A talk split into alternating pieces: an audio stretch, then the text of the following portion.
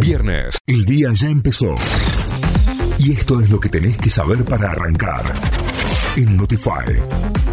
Vamos a las noticias, nos informamos a través de notify.com.ar, nuestra página web.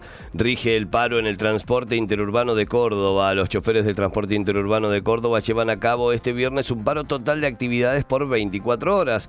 La medida de fuerza obedece a un conflicto salarial que mantienen con los empresarios del sector. La decisión de la huelga fue ratificada ayer por AOITA, luego de que la FETAP publicara en sus redes sociales una oferta de incremento en los sueldos, pero que no había sido informada al gremio. Córdoba firmó acuerdo con Nación y recibirá más de 17 mil millones de pesos. La provincia de Córdoba recibirá 15 mil 100 millones de pesos por parte de la Nación como compensación por la merma en la coparticipación de la eliminación del impuesto a las ganancias para los trabajadores de la cuarta categoría y el programa Compre sin IVA. Además, sumará 2.600 millones en conceptos de actualizaciones por el consenso fiscal 2021 y 2022. El vicegobernador Manuel Calvo y la vicegobernadora electa Miriam Prunoto viajaron ayer a Buenos Aires para firmar un, en representación del gobierno de la provincia el acuerdo con Nación.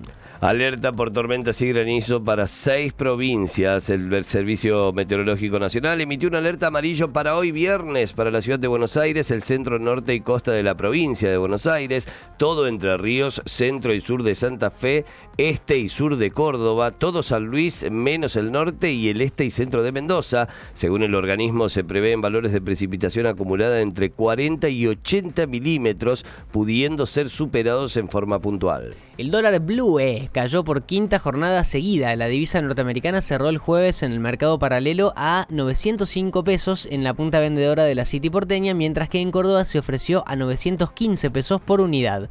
Para los operadores del mercado, la baja del blue es porque se descuenta algún tipo de convergencia, ya sea por un desdoblamiento o por unificación, y eso hace que se vayan acercando los dólares alternativos y las cotizaciones de futuro. Morbo, porno, morbo, porno. Colón y Gimnasia se enfrentan hoy en el desempate por el segundo descenso. El Zabalero y el Lobo jugarán esta tarde desde la hora 17 en el estadio de Newells en el desempate para no descender. El partido contará con la presencia de ambas hinchadas y con 1.500 policías en el marco del operativo de seguridad. En tanto, mañana comienzan los cuartos de final de la Copa de la Liga. Se enfrentan Huracán ante Platense y Godoy Cruz ante Banfield. El domingo River recibirá Belgrano y Racing enfrentará a Rosario Central.